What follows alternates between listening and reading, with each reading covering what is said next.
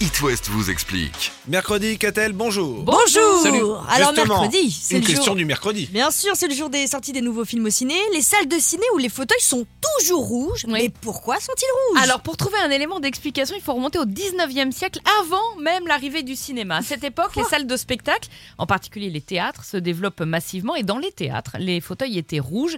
Et pas seulement pour coller à la couleur des rideaux de la scène. Au théâtre, le rouge, c'est la catharsis, c'est la purgation des passions qui se déroulent sur la scène, etc. Et puis le rouge, c'était un choix pragmatique lié à l'éclairage. Napoléon trouvait que le rouge rendait les femmes beaucoup plus belles et, Ah ra- bon et ravivait leur teint. Ah d'accord il avait dit, Ok. vous allez mettre des fauteuils rouges, vous verrez.